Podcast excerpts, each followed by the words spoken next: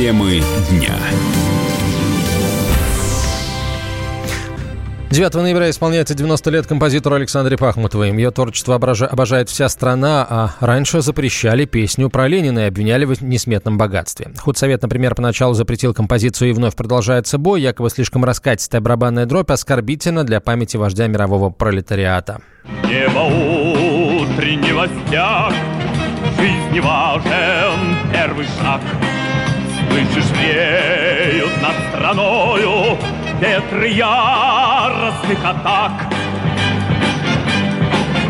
И вновь продолжает собой, И сердцу тревожно в груди, И Ленин такой молодой, И юный октябрь впереди.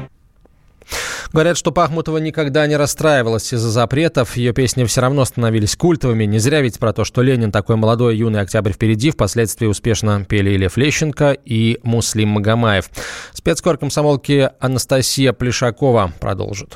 Сегодня юбилей у замечательного композитора Александры Пахмутовой, народной артистки СССР, вообще легендарной личности, которая начала писать музыку в три года. Это уникальный совершенно пример такого творческого долголетия, то есть она в профессии существует уже, считайте, 87 лет. Но, конечно, самый плодотворный период ее творчества приходится вот начиная с 50-х годов, когда она стала писать песни, такие любимые, такие популярные, которые сейчас поет вся страна. И самое удивительное, что она сочиняет музыку и песни прям вот до сегодняшнего дня, несмотря на то, что вот такая большая цифра, а человек находится в такой прекрасной творческой форме. Сейчас она написала песню для кинофильма, посвященную Курской битве. Александра Николаевна говорила, что вот с ее точки зрения незаслуженно почему-то именно эта страница Великой Отечественной войны не была отражена не то что в кино, а во всяком случае в ее творчестве. Свой юбилей Пахмутова отметит в кругу друзей на сцене, на сцене Большого театра. Прозвучат знаменитые песни и симфонические произведения. На сцену выйдут те, кого выбрала сама автора. Всего за время концерта на главной сцене страны выступит более тысячи музыкантов. Впервые сразу шесть российских фильмов претендуют на «Золотой глобус». Номинация «Лучший фильм на иностранном языке». Шорт-лист премии объявят 9 декабря. Соревноваться между собой будут драма Кантимира Балагова «Дылда», фильм Бориса Акопова «Бык», триллер Владимира Олейникова «Странники терпения», а также приключенческий фильм Андрея Богатырева «Дикая лига».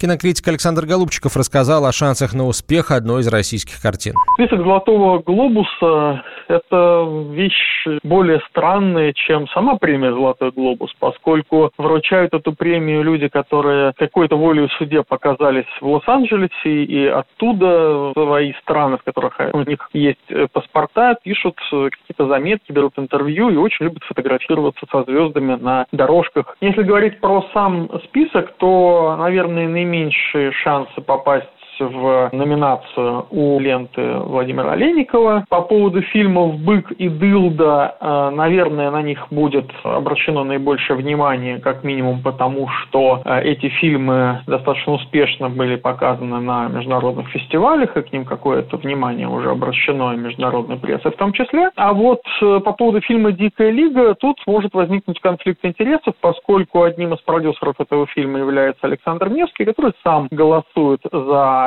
фильмы, которые номинируются на «Золотой глобус». Поэтому финал может быть немножечко непредсказуем. Церемония вручения наград состоится 5 января 2020 года. Отец, вывезший своих дочерей из Швеции, вернулся в Хабаровск. За судьбой этой семьи пристально следили в России. Путь домой оказался долгим. В местном аэропорту семью Лисовых встретили представители Министерства социальной защиты края, родственники и журналисты. Власти региона пообещали оказать семье всестороннюю помощь. Как сказал э, журналистов сам Денис Лисов, для него сейчас самое основное найти школу, детский сад и работу. Также он сообщил о помощи, которую ему оказали в Польше, куда он убежал с детьми из Швеции. В Польше, ну, все были на моей стороне. И суд, и судьи выставили. Один суд был, второй суд был. И все приняли решение в пользу, нашу пользу. Э, я ничего не могу сказать, я не знаю, у кого какое отношение, но на самом деле в Польше очень помогли, много очень людей помогало. Э, сами приходили, и на улице я такой стоял, ко мне подходили, и разговаривали, и помощь предлагали, и помогли также наши там организации.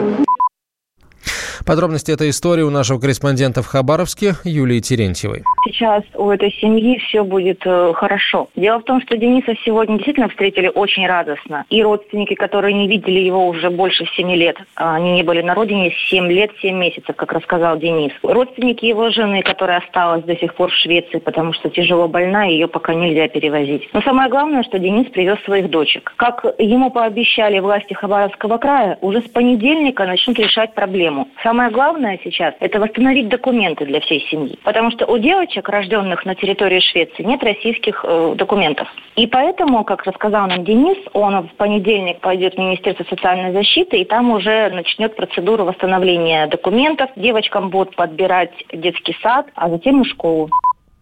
Лисовы эмигрировали, эмигрировали в 2012-м. Мать семейства тяжело заболела, и шведский суд э, решил, что в одиночку отец с обязанностями не справится. Поместил детей в замещающую семью к ливанцам. Во время очередного визита к дочерям мужчина забрал их и уехал в Польшу, где его задержали по международному ордеру. Однако Варшава не спешила передавать россиян Швеции и в итоге разрешила ему ехать в Российскую Федерацию. Въезд для Лисова с дочерьми в страны Евросоюза небезопасен. Шведские власти требуют вернуть детей. Темы дня. Мы хотим стать еще лучше.